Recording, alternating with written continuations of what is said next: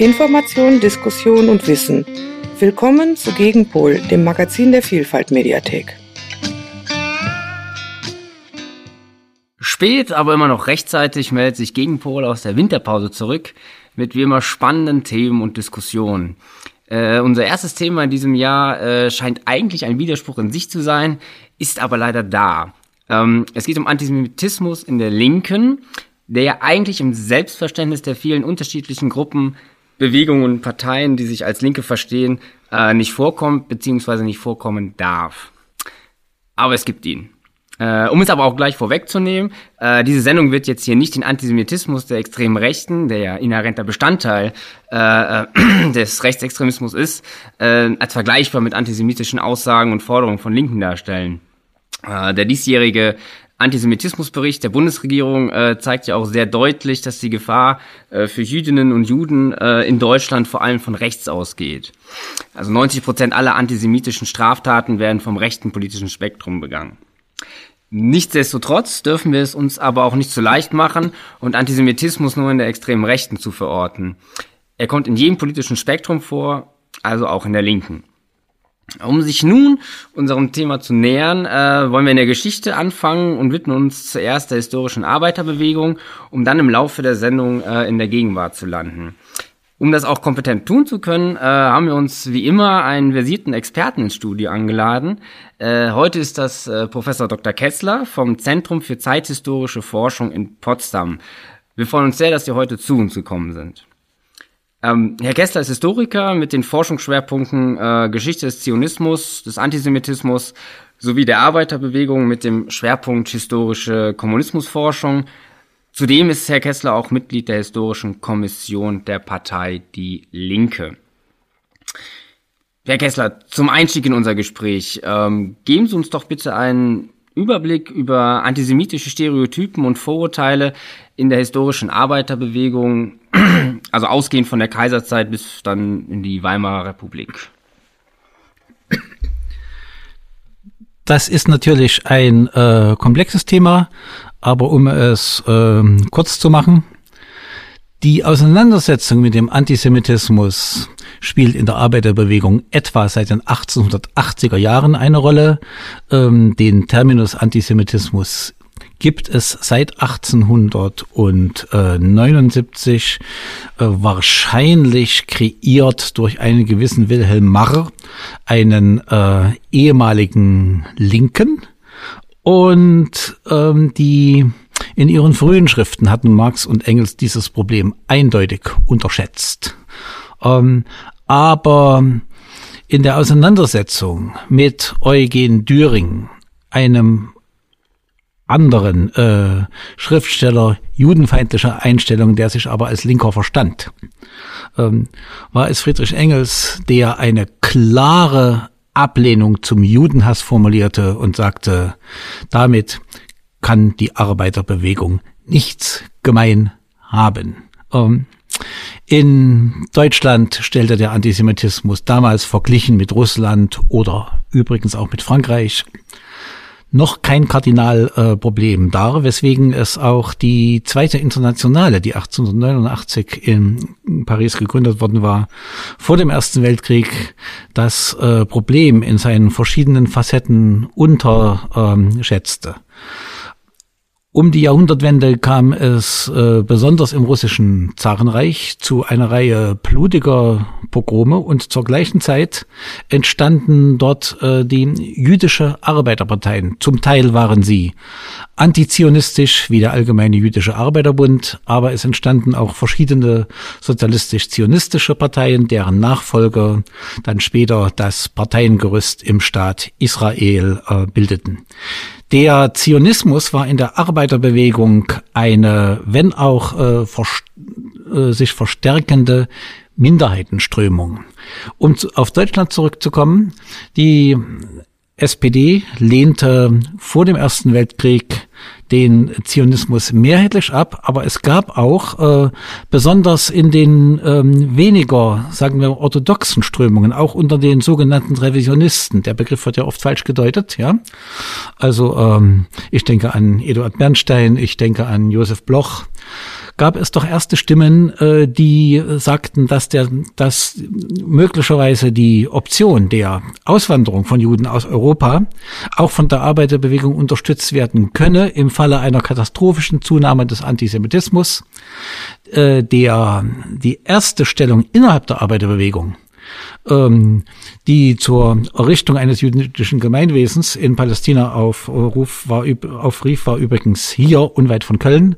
Ähm, Moses Hess in seinem Buch äh, Rom und äh, Jerusalem. Es gab, es gab noch nicht den Begriff Zionismus, es gab noch nicht den Begriff Antisemitismus und noch bevor es eine arabische Nationalbewegung gab, sagte Moses äh, Hess, ein jüdisches Gemeinwesen in Palästina darf auf keinen Fall im Widerspruch zu den ähm, äh, Interessen der indigenen Bevölkerung errichtet werden, sondern man müsse gemeinsam gegen die türkische Oberherrschaft äh, kämpfen. Das scheint mir doch für das Jahr 1862 eine recht bemerkenswerte ähm, Stellungnahme. Der Antisemitismus äh, wurde unterschätzt in der Arbeiterbewegung, aber überwältigend abgelehnt. Ja, es gibt natürlich äh, Lenin, Trotzki, Otto Bauer, und ähm, besonders natürlich auch in Deutschland äh, August Bebel und Eduard Bernstein, die sich auch theoretisch mit dem Antisemitismus und auch äh, mit den historischen Wurzeln der Judenfeindschaft auseinandersetzten. Auch in der Arbeiterbildung spielte das doch eine große, äh, große Rolle.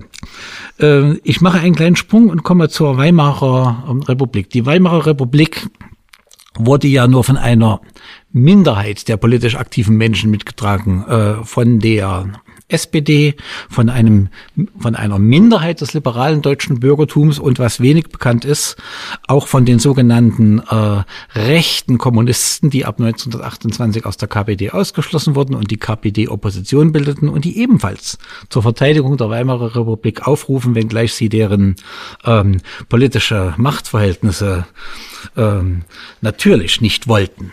Ähm, die ähm, in der Weimarer Republik nahm der Antisemitismus ganz entscheidend äh, zu. Was oft vergessen wird, während die überwältigende Mehrzahl des deutschen Bürgertums und Kleinbürgertums die Weimarer Republik ablehnte und bekämpfte, äh, war unter der jüdischen deutschen Bevölkerung ähm, doch die Mehrheit für eine Unterstützung des demokratischen, des ersten demokratischen Experiments auf deutschem Boden. Das die Ursache war natürlich, weil die äh, Weimarer Republik alle ähm, mindestens pro forma alle Barrieren beseitigte, die den, den Juden auch im Kaiserreich noch entgegengestanden hatten, also die ähm, den, Zugang zur Offiziers-, zur Beamtenlaufbahn, zur Universitätsprofessuren und ähnliches.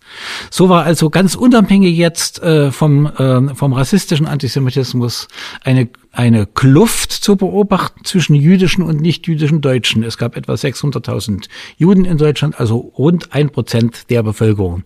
Diese Kluft wurde natürlich dramatisch äh, verbreitert durch äh, die ähm, verschiedenen Parteien und Bewegungen des deutschen Faschismus, unter denen sich dann die Nationalsozialisten als äh, politisch äh, wirkungsmächtige Kraft äh, erwiesen und im Feindbild Jud fanden äh, äh, äh, durch die extremen Rechten also die Feindschaft gegen Sozialismus, Kommunismus, Liberalismus, aber natürlich auch gegen die aufgeklärte, gegen die progressive Massenkultur der Weimarer Republik ähm, eine eine Zielgruppe. Dennoch war natürlich äh, oder dennoch muss man natürlich sagen oder sehen, dass alle Äußerungen dieser oder jener Art ja, eben vor Auschwitz getätigt äh, worden sind. Und nach Auschwitz klingen Argumente immer anders als vor Auschwitz. Auf diesen Zusammenhang werden wir noch zurückkommen. Die beiden großen Parteien der Weimarer Republik, und das gilt auch für die 1922 nicht ganz, aber im Wesentlichen von der politischen Bühne verschwundene USPD, ähm, waren strikte Gegner des Antisemitismus. Eine antisemitische Agitation fand äh, weder bei der KPD noch bei der SPD programmatisch oder politisch statt. Es gab aber antisemitische Entgleisungen und die gab es besonders in der, äh, in der frühen KPD. Ich erinnere an die äh, spätere Politsekretärin der KPD, Ruth Fischer, die 1923 also vor ähm, kommunistischen und völkischen Studenten sprach und rief, sie Juden auf, rufen auf gegen das Judenkapital, meine Herren, recht so. Wer gegen das Judenkapital aufruft, ist schon Klassenkämpfer, auch wenn er es nicht weiß. Aber was ist, ist mit den anderen Großkapitalisten, den Klöckner und Stinnes? die also keine Juden waren. Aber das war natürlich doch sehr äh, widerspruchsvoll und das zeugte auch nicht gerade vom ähm, politischen Instinkt. Und sowohl die KPD als auch die SPD neigten dazu, zum Beispiel, äh, wenn ähm, Politiker für Wahlfunktionen nominiert worden, einen nicht-jüdischen statt einen jüdischen Kandidaten aufzustellen, weil sie hofften, dadurch also ähm, Stimmen bei den äh, Wahlen gewinnen zu können. Das war natürlich eine Defensiv Defensivhaltung, die war, die war vollkommen äh, falsch. Die KPD sah den Zionismus als ein utopisches äh, Abenteuer an, lehnte ihn ab. In der SPD war die Haltung zum Zionismus äh, sehr geteilt zwischen Pro-Zionisten und Antizionisten wobei sich aber die prozionistischen Stimmungen am Ende der 20er Jahre, insbesondere nach den ersten großen arabisch-jüdischen Aufstand, äh, arabisch-jüdischen Zusammenstößen vom August 1929 ver, äh, verstärkten. Ich muss aber noch hinzusagen, dass sowohl die KPD als auch ein Großteil der SPD den Aufstieg des Nationalsozialismus, des Hitlerfaschismus unterschätzte und auch die anti, äh, antisemitischen Komponente unterschätzte. Und es waren wiederum die Angehörigen vor allen Dingen der Kleingruppen, der kommunistischen Parteiopposition, der sozialistischen Arbeiterpartei oder auch der äh, Trotzkisten, die die nicht nur aus einer sozialökonomischen Analyse den Antisemitismus heraus beurteilten, sondern die auch einen besseren Instinkt hatten. Die, sie sahen, äh, dass der Agitation der Nazis eine weit größere Destruktivität inne wohnte, als aus einer rein formalen Faschismusanalyse her zu, äh, zu begreifen war. Trotzki, der im türkischen Exil lebte, oder auch ein, äh, ein nicht-jüdischer Journalist, Albert Schreiner, die hatten also weit bessere und weit genauere Antisemitismusanalysen damals geschrieben als das Großteil der etablierten KPD und SPD äh, äh, Politiker. Man sollte auch sagen, es gab einen ähm, Verein zur Abwehr des Antisemitismus, dem ein linksbürgerlicher jüdischer äh, Journalist Hans äh, Güssling vorstand. Es gab eine äh, es gab eine Vielzahl weiterer natürlich ähm, warnende Stimmen aber man kann all diesen Stimmen nicht, vor, nicht äh, anlasten, dass sie Auschwitz nicht vorhersahen. Mhm. Wenn wir jetzt mal dann diesen Sprung machen, nochmal, äh, dann nach dem, nach dem Zweiten Weltkrieg, ähm, vielleicht gehen wir das mal in zwei Blöcke an, also ähm, die alte Bundesrepublik zu betrachten und dann die äh, Deutsche Demokratische Republik. Ähm, wenn wir mal auf die Bundesrepublik dann nach 45 gucken, ähm, wie können Sie denn da die Rolle der SPD äh, einschätzen im Verhältnis dann äh, zu äh, den Verbrechen des Nationalsozialismus und auch äh, der Aufarbeitung und auch äh, was jetzt dann das Verhältnis zu Israel und auch Instrumentalisierung von mhm. Israel äh, oder auch den, den Zionismus und so weiter angeht? Was das Verhältnis zu diesem ganzen Fragenkomplex anbetrifft, da spielte die SPD eine herausragende und auch eine sehr positive Rolle.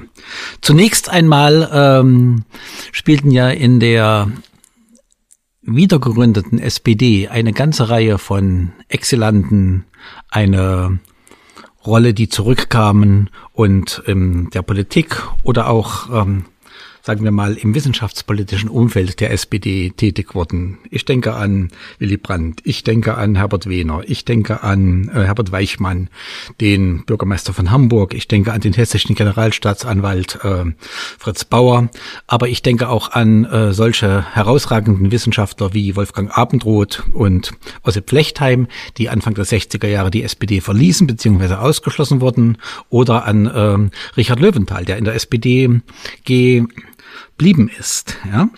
Ähm, und es waren, es waren nicht Juden und Juden, aber sie alle einte doch das Bestreben, aus Auschwitz die richtigen Lehren äh, zu ziehen. Es war die SPD, die sich zum Vorreiter machte der diplomatischen Anerkennung von und der politischen Zusammenarbeit mit Israel.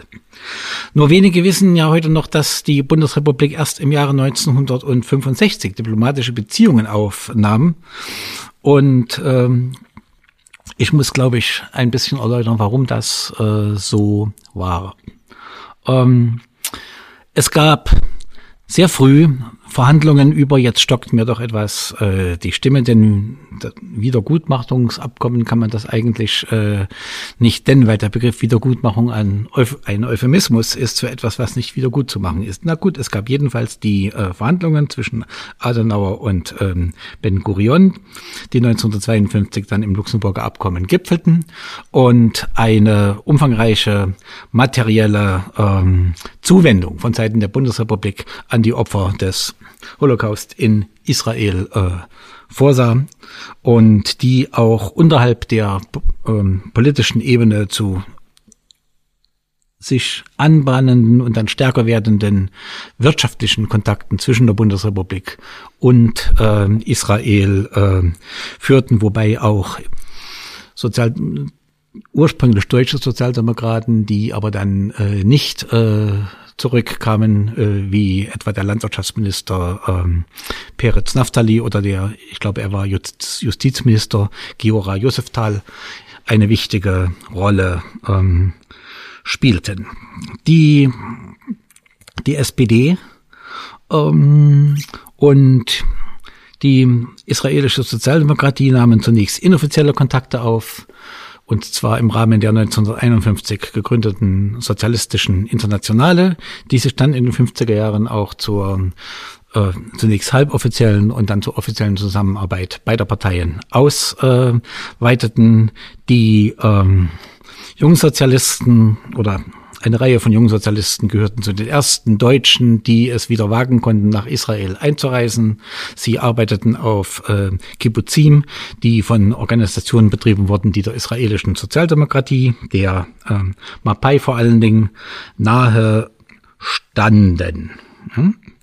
Äh, die CDU und besonders auch die FDP taten sich ja mit, äh, mit einer Zuwendung zu Israel sehr viel äh, schwerer. Zunächst einmal, weil in diesen Parteien, anders als bei der SPD, natürlich eine Menge Politiker äh, noch das Sagen hatten, die eine nicht ganz rühmliche Vergangenheit im Nationalsozialismus äh, Lismus, äh, hatten. Also man denkt natürlich an solche abstoßenden äh, Gestalten wie Klopke, wie Oberländer, wie, äh, wie Vialon, auch Erich Mende ist zu nennen. Ja? Und ähm, das zweite war natürlich, dass die, äh, dass die ähm, großen Kapitalkreise, die mit der CDU und mit der FDP verbunden waren, umfangreiche wirtschaftspolitische Interessen in den arabischen äh, Ländern hatten, die sie also natürlich nicht gefährdet sehen wollten durch eine diplomatische Anerkennung Israels. Und es war ja dann tatsächlich so, als beide Staaten 1965 ziemlich, äh, schließlich äh, diplomatische Beziehungen aufnahmen, ein eine israelische Mission hatte ja schon seit 1951 zuerst in Köln und dann in München existiert. Als beide Staaten also diplomatische Beziehungen aufnahmen, brach tatsächlich ein Großteil der arabischen Staaten für eine ganze Reihe von Jahren die Beziehungen zur Bundesrepublik äh, ab. Die SPD ähm, unterstützte Israel in jeder Hinsicht. Äh, politisch. Nicht nur dort, wo es notwendig und richtig war, wo es um den Selbstbehauptungskampf des jüdischen Volkes in Israel ging, sondern, sondern auch dort, wo Israel äh, schwere und folgenreiche politische Fehler machte. Ich denke hier vor allem an die Beteiligung am Suezkanal, Abenteuer, als sich Israel am Überfall, am britisch-französischen Überfall auf Ägypten mit beteiligte oder, oder es gab auch von der SPD lange Zeit nicht die kleinste Kritik an der ja schon 1967, 68 einsetzenden ersten Besiedlungswelle des Westjordanlandes. Westjordanlandes. Darauf komme ich noch zurück.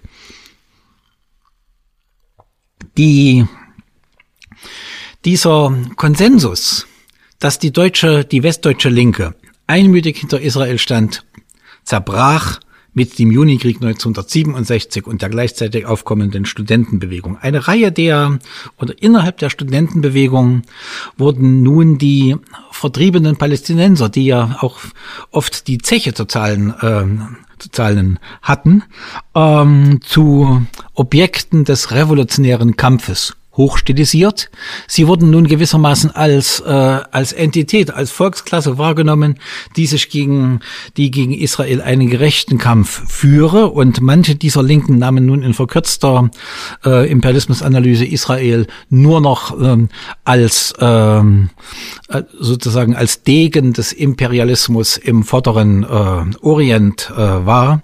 Ich darf dazu sagen, dass die Zusammenarbeit zwischen Israel und Frankreich bis 1967 wesentlich wesentlich enger war als die Zusammenarbeit zwischen Israel und den USA.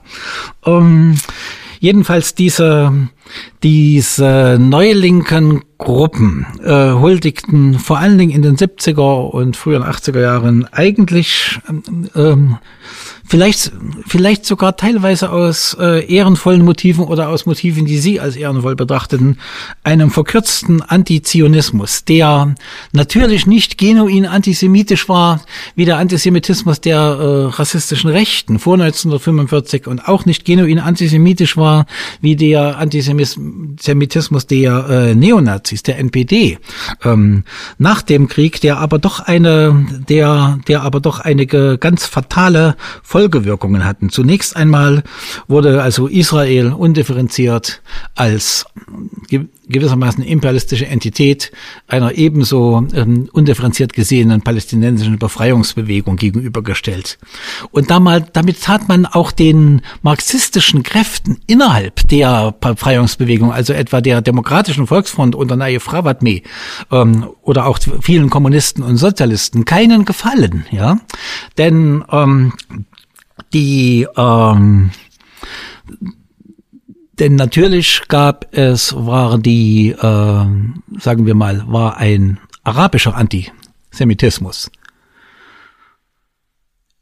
Sicherlich verstärkt durch den Nahostkonflikt, durch die äh, halbe Vertreibung und halb provozierte auch von, auch äh, von reaktionären Arabern halb provozierte Flucht der Palästinenser äh, 1948. Aber natürlich äh, war der war ein klerikaler und nationalistischer Judenhass ähm, innerhalb äh, der arabischen Bevölkerung Palästinas und besonders ihrer herrschenden, äh, ihres herrschenden reaktionären Klerus schon vor dem Krieg zu beobachten gewesen. Und man muss eben sehen, dass auch das mit einer Ursache und nicht nur eine Folge des Nahostkonflikts war. Und an dieser differenzierten Sichtweise mangelte und mangelt es natürlich immer noch unter vielen Linken. Man muss aber dazu sagen, dass es schon äh, genauer historischer Bekenn äh, oder Kenntnisse bedarf, um hier zu ab, einigermaßen abgewogenen Urteilen äh, zu gelangen. Es ist sehr viel leichter im Nahostkonflikt, also mit Schlagworten zu operieren, als die historische Wirklichkeit zu äh, durchleuchten. Zum Israel noch noch einige Sachen, noch einige Worte zum Israel-Bild unter der westdeutschen äh, Linken. Äh, gegen Ende der 70er und Anfang der 80er Jahre und da spielten auch eine Reihe von Politikern in der Grünen Partei keine so besonders gute Rolle, äh, zeigte sich die Tendenz, also Israel gleichzusetzen, na nicht gleichzusetzen, aber doch eben zu sagen, die Verbrechen, die das israelische Besatzungsregime auf der Westbank begeht, und natürlich gab es solche Verbrechen, ja, die sind, äh, die müssen also doch in einem Zug genannt werden mit der südafrikanischen Apartheid und ähm, manche besonders scheinbar eifrige Revolutionäre unter den westdeutschen Linken scheuten sich auch nicht äh, zu äh, schreiben, die Opfer der Nazis handeln jetzt selbst wie Nazis. Das ist natürlich ähm, politisch verantwortungslos und historisch ist es einfach ähm, Blödsinn. Ja? Denn äh, denn bei aller Kritik und bei aller notwendigen Kritik an der Politik der israelischen Rechten, an der Politik der, äh, der äh, Gush Emonim, also dieses reaktionären äh, Siedlerblocks, muss man natürlich sagen, dass Israel ein im Wesentlichen ein demokratischer Rechtsstaat war und ist, auch wenn die natürlich dort die Rechtsprinzipien oft verletzt äh, werden. Der Libanonkrieg von 1982 äh, zeigte zugleich den Tiefpunkt, aber auch einen gewissen Wendepunkt, was die, was die unkritische Identifizierung westdeutscher Linker mit äh, dem war, was sie verkürzt die palästinensische Sache nannten. Es gab damals natürlich, äh, Israel hatte damals, nachdem der israelische Botschafter in London erschossen worden war, den Libanon überfallen, die PLO dort äh, zerschlagen und unter Duldung des israelischen Militärs hatten rechtsgerichtete Milizen ein Massaker in den Palästinenserlagern von Sabra und Shatila angerichtet. Dies führte zunächst zu einem Wendepunkt in der Geschichte Israels. In Israel selbst entstand eine starke Friedensbewegung. Es gab Massendemonstrationen, an denen fast eine halbe Million Menschen teilnahmen. Israel hatte damals rund vier Millionen Einwohner. Man muss sich das vorstellen. Jeder Zehnte nimmt an einer Massendemonstration teil, ähm, äh, teil für den Frieden. Das würde ich mir auch manchmal in Deutschland wünschen. Ähm, die äh, es entstand eine starke äh, Bewegung Yeshgwul, also es gibt es gibt eine Grenze, dass also israelische Offiziere und Soldaten nicht mehr im Besatzungs ähm, ähm, also nicht mehr Besatzungsdienste leisten äh, wollten. Einer der Initiatoren Gideon Cohen war ein Flüchtling aus Deutschland, den habe ich noch selbst kennengelernt, der war General der israelischen Armee und die ähm, allmählich merkte man in der westdeutschen Linken, dass man, gerade weil diese Friedensbewegung Israel so stark war, dass Israel kein monolithischer Block ist, dass es in Israel also selbst äh, eine starke Opposition gegen den abenteuerlichen Kriegskurs der Regierung gab, der übrigens nicht nur von Linken äh, getragen wurde. Ich erinnere an den, das Beispiel eines Jugendfreundes von Menachem Begin, nämlich an den Historiker Jakob Talmon, der ursprünglich ein äh, na doch, ein sehr rechtsgerichteter Publizist und äh, Professor äh, gewesen war und sich in seinen letzten Lebensjahren ohne je Marxist zu werden, der radikalen Linken annähernder und einer der äh, für und einer der entschiedensten Sprecher der israelischen Friedensbewegung wurde. Und jetzt sage ich etwas, was die meisten nicht wissen. Als er 1980 starb, hielt der damalige israelische Premier, sein, äh, sein Jugendfreund Menachem Begin, ihm die Grabrede. Auch das ist natürlich Israel.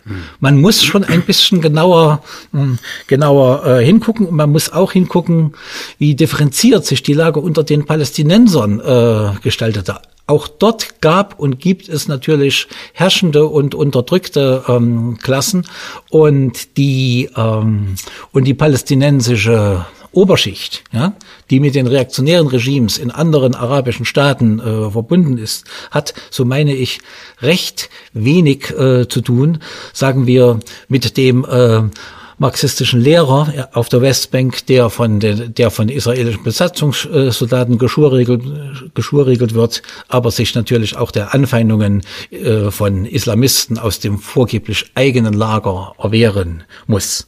Noch einmal, es lohnt sich hier genau hinzugucken und sich um Kenntnisse zu bemühen.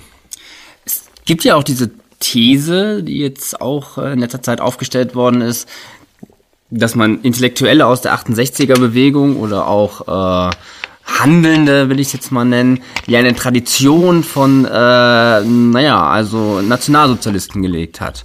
Also dass es sozusagen eine Kontinuitätslinie dahin geht. Also eher weg von dem Politischen hin, dass beide zu so einer, romantischen Ader und dadurch natürlich auch zu solchen, ähm, ne, ich nenne das jetzt mal Tabula Rasa Fantasien neigten. Ähm, Spielt es da auch in diesem Antisemitismus der 68er-Bewegung in Anführungszeichen eine Rolle? Das frage ich mich manchmal mal auch. Götz Ali geht natürlich äh, trotzdem nachträgliche Glückwünsche zum 70. Geburtstag. Götz Ali geht natürlich entschieden zu weit. Also wenn er äh, wenn wenn er schreibt, dass es dass die äh, dass die linke Parteinahme für die Palästinenser auf einer unaufgearbeiteten Auseinandersetzung mit den eigenen Eltern ähm, und deren Nazi-Vergangenheit hervorruft.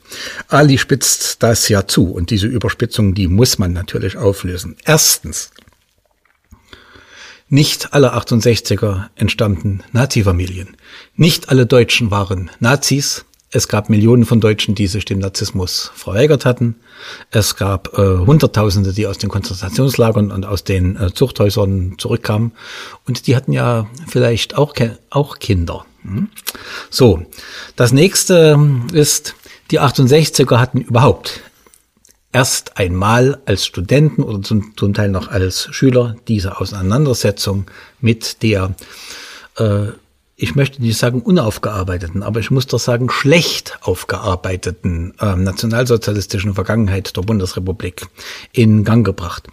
Übrigens muss man hier unterscheiden zwischen der Bundesrepublik und zwischen Westberlin und zwar in zweierlei Hinsicht. Äh, warum waren, warum war, äh, wurde Westberlin weit mehr noch als Frankfurt-Main zum ähm, Initiator dieser oder zum äh, Ausgangspunkt der Studentenbewegung? Vor allem, weil die Freie Universität, die 1948 gegründet worden war, eine Reihe von Remigranten zurückholte oder von Leuten, die die äh, Nazizeit im Widerstand überwunden hatten. Ich hatte schon äh, Ossip Flechtheim genannt und Richard Löwenthal, Ernst Frenkel wäre hinzuzufügen, ähm, aber auch aber auch Otto Stammer oder der äh, christliche Sozialist Otto Heinrich von der Gablenz, um nur Politikwissenschaftler und Historiker zu nennen. Diese, ähm, sie, sie waren frei von dieser Kompromittierung. Und sie liehen den Studenten auch ihr Ohr, dass dann später, später einige Ultraradikalinskis ausgerechnet diese Hochschullehrer ja, als äh, gewissermaßen als äh, bloß als Instrumente des westdeutschen Monopolkapitalismus auch verunglimpften, das war natürlich eine große eine große Eselei. Und äh, Rix Löwenthal hat darauf und Ernst Frenkel haben darauf sehr zornig äh, reagiert, während Ossip Flechtheim diese Dinge zum Beispiel viel äh, gelassener sah. Das andere war natürlich, Westberlin war ja von der DDR-Umgebung. In, in München oder in Köln war das, was man fälschlicherweise den Kommunismus nannte, doch recht weit weg.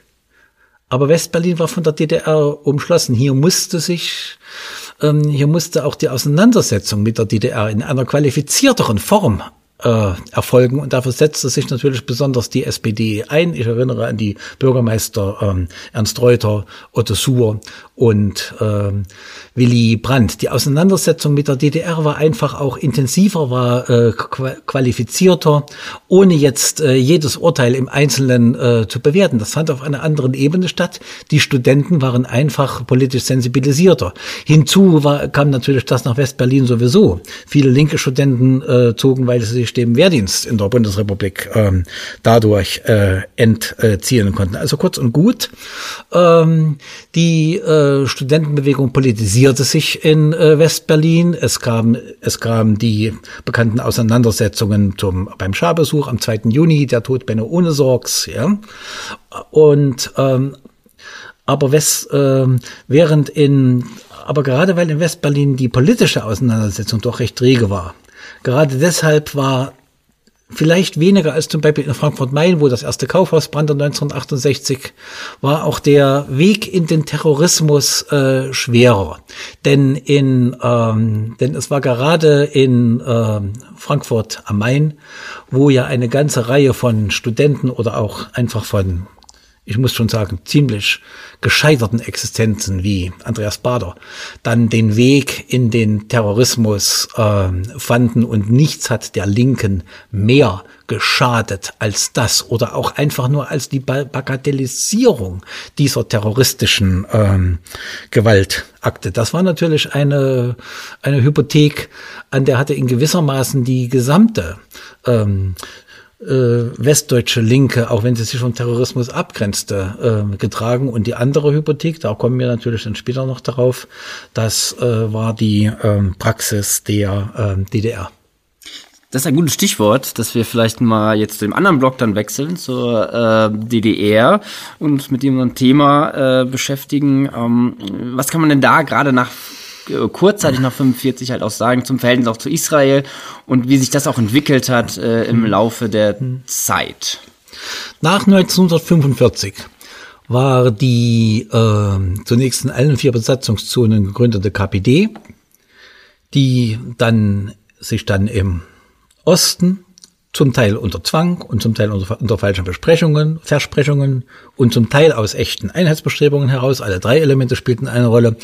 Mit der Ost-SPD zur SED vereinigte. Am Anfang war also die KPD-SED der, ähm, das ist sehr überraschend, ein Vorreiter, was die Restitutionspolitik betrifft und auch ein Vorreiter in der Anerkennung äh, oder des Staates äh, Israel.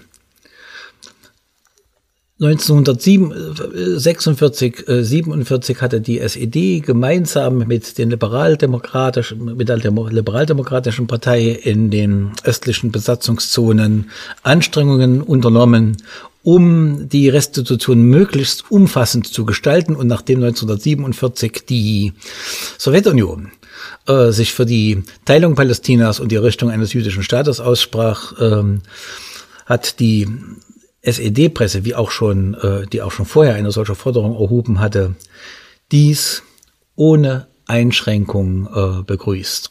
Zum wichtigsten Sprecher oder der auch am eloquentesten dies formulierte, wurde das Politbüro-Mitglied Paul Merker. Paul äh, Merker, der in der KPD ursprünglich auf ultralinken Positionen gestanden hatte, in der Komintern und später im Exil in vielen Ländern äh, gelebt hatte, ein hochgebildeter, vielsprachiger Arbeiter, Intellektueller. Jener Merker hatte im Exil neben anderen und zum Teil auch etwas problematischen Positionen, aber doch eine ungeheuer von großer Kenntnis und ungeheure Sensibilität getragene Position zu dem entwickelt, was man die jüdische Frage nannte. Äh, Im mexikanischen Exil formulierte er in einer Reihe von Aufsätzen und in einem wichtigen zweibändigen Werk Deutschland sein oder nicht sein die äh, Position, dass sich die äh, politische Linke und auch die Kommunisten äh, nicht frei machen dürften von der Verantwortung der Deutschen an dem, was den Juden damals noch angetan wurde. Auch und gerade die Kommunisten sollten sich äh, zum Vorreiter machen einer Wiedererrichtung jüdischen Lebens nicht nur in Deutschland, sondern auch in Israel. Wie gesagt, das war bis 1949 dann der Konsensus in der SED. Das war also nicht, äh, nicht die Meinung eines, äh, eines Außenseiters. Es gab ein weiteres wichtiges Buch, das in den USA von dem schon genannten ähm, Albert Schreiner sowie von Gerhard Eisler und von Albert Norden äh, geschrieben äh, wurde, The Lesson of Germany das in mehrere Sprachen aber bezeichnenderweise nie ins Deutsche übersetzt wurde. Äh, und dort wurde also ähnlich argumentiert und auch die, eine, eine sehr kluge kommunistische Selbstkritik äh, geübt.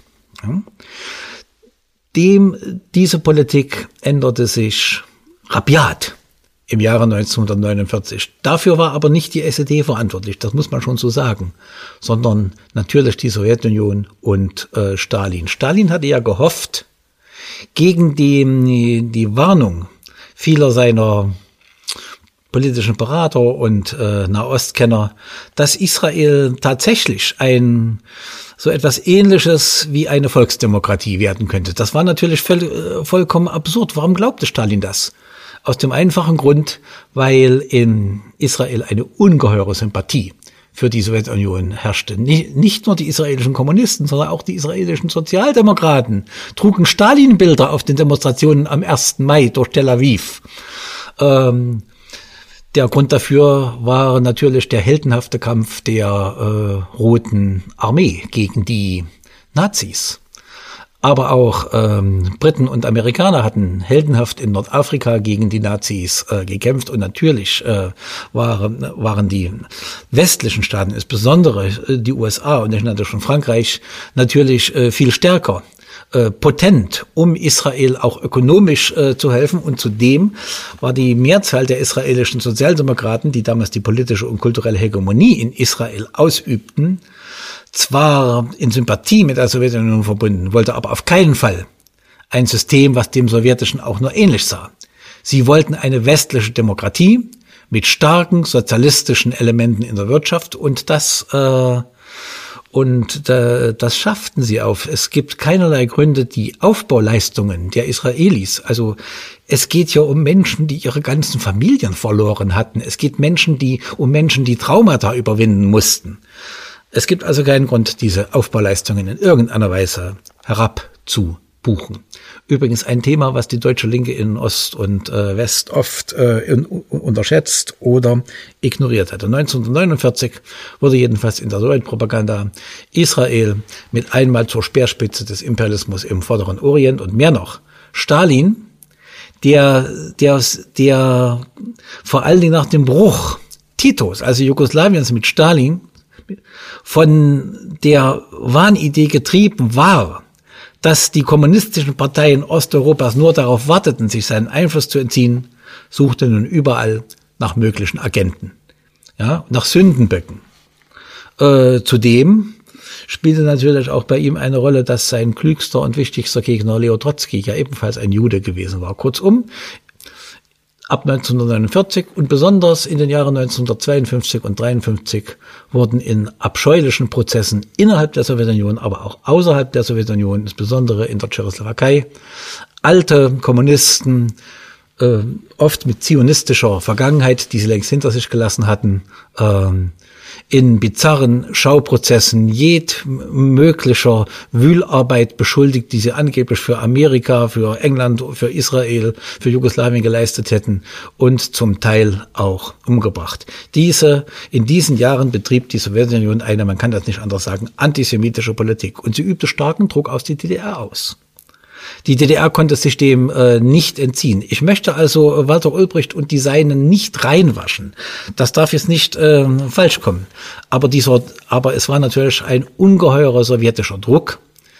Ähm, es waren Schauprozesse auch in der DDR äh, geplant und auf sowjetischen Druck, besonders des Hochkommissars äh, Semyonow, äh, waren äh, gerieten zuerst die beiden Exilanten und Rückkehrer Alexander Abusch und Gerhard Eisler ins Visier, das waren zwei Juden.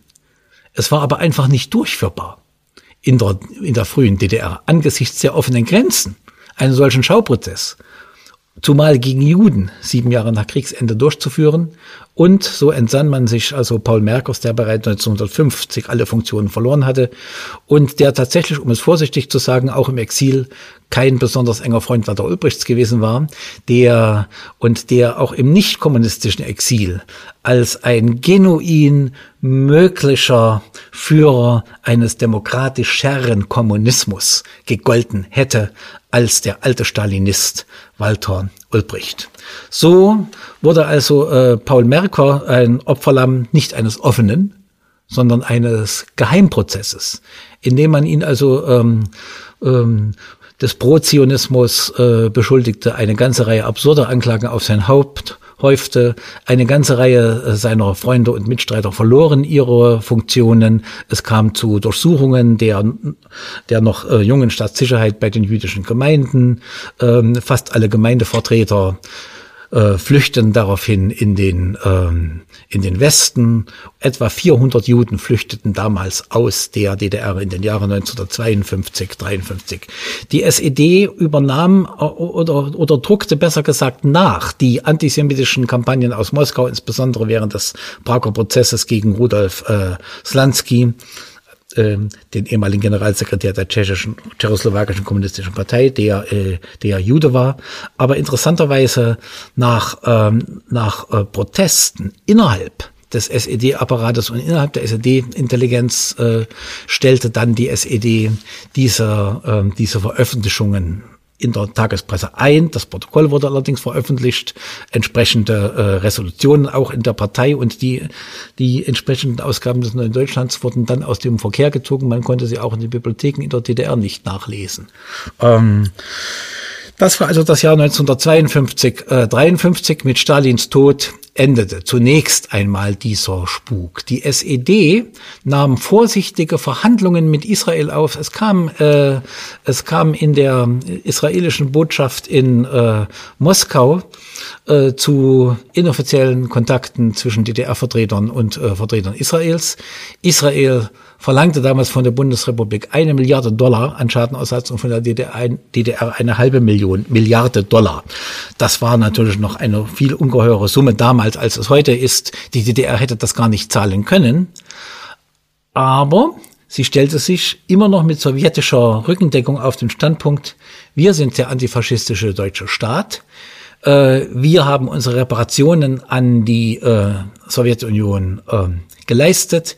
Wir leisten natürlich größtmögliche Entschädigungen an die Juden und an die anderen Opfer des Faschismus, die in der DDR leben, aber wir sind nicht verantwortlich für Israel.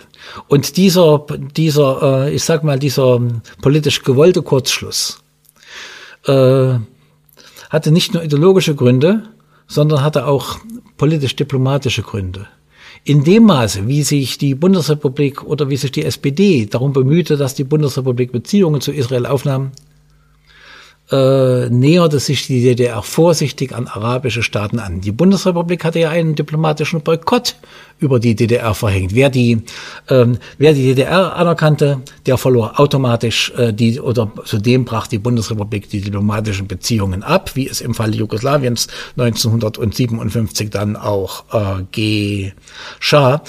Und erst in den 60er Jahren erkannten eine Reihe arabischer Staaten die DDR an. Also das ging, 19, das ging 1969 los. Seit 1965 gab es Handelsvertretungen und andere ähm, Geschäftsvertretungen gewissermaßen im vordiplomatischen Bereich in den arabischen Staaten. 1965 reiste Walter Ulbricht äh, äh, zum Staatsbesuch äh, nach Ägypten und er wiederholte dort obwohl Nasser das äh, damit übrigens gar nicht gerechnet hatte, dass Ulbricht das tun würde. Er wiederholte dort die alte äh, stalinistische Behauptung von Israel als der Speerspitze des Imperialismus im vorderen Orients. Vier Jahre vorher ähm, hatte es äh, kleine Anzeichen einer Entspannung zwischen der DDR und Israel gegeben, nämlich während des Eichmann-Prozesses. Die DDR äh, schickte damals zwei, ähm, zwei ähm, jüdische äh, ähm, Journalisten, zwei alte ähm, Exzellenten oder zwei Führer Exzellenten nach, nach Israel und, und, und äh, dies wurde natürlich äh, doch in Israel mit Aufmerksamkeit aufgenommen, dass ja, dass ja in, in die DDR tatsächlich viel mehr kommunistische und nicht kommunistische, jüdische und nicht jüdische Exzellenten zurückgekehrt waren als in die Bundesrepublik. Denn, äh, denn bereits äh, die äh, vorstaatlichen Verwaltungsorgane der sowjetischen Besatzungszone forderten die Exzellenten auf zurückzukehren und gaben ihnen im Bereich von Bildung, von äh, Pressewesen und an den Universitäten, in den Medien und sonst wo äh, auch ungleich bessere Arbeitsbedingungen, als dies in der Bundesrepublik zunächst der Fall war. Äh, man kann also das eine nicht ohne das andere, äh, das andere sehen. Dennoch bleibt natürlich, dass die Wahrnehmung Israels in der DDR eine sehr einseitige war. Es gab unterhalb der staatlichen Ebene immer wieder Bestrebungen, dies zu, äh, dies zu unterlaufen. Es gab, es gab äh, künstlerische ähm, Kontakte nach Israel, die also nicht unbedingt äh, publik äh, gemacht äh, wurden. Es gab sogar 19, 1960 einen israelischen äh, Gastprofessor in der DDR, den Pharmakologen äh, Felix äh, Bergmann, der sich freilich mit äh, Recht daran störte, dass in äh, Buchenwald äh, des israelischen Volkes als Volk nicht gedacht wurde und der dann also doch die ziemlich naserümpfende Antwort erhielt, die Juden sind kein Volk. Das äh, sah dieser Überlebende des Holocaust oder dieser Flüchtling vor Hitler nun verständlicherweise etwas anders und er kam ja aus einer sozialdemokratisch-kommunistischen äh, Familie und er wusste bestimmt auch, dass Lenin und Lenin und Trotzki das anders gesehen hatten, denn für sie waren die Juden ein äh, Volk oder um Karl Kautsky zu zitieren, eine Nation, die mit Gewalt in der Lage einer Kaste gehalten wird. Ich sage noch einiges zur DDR.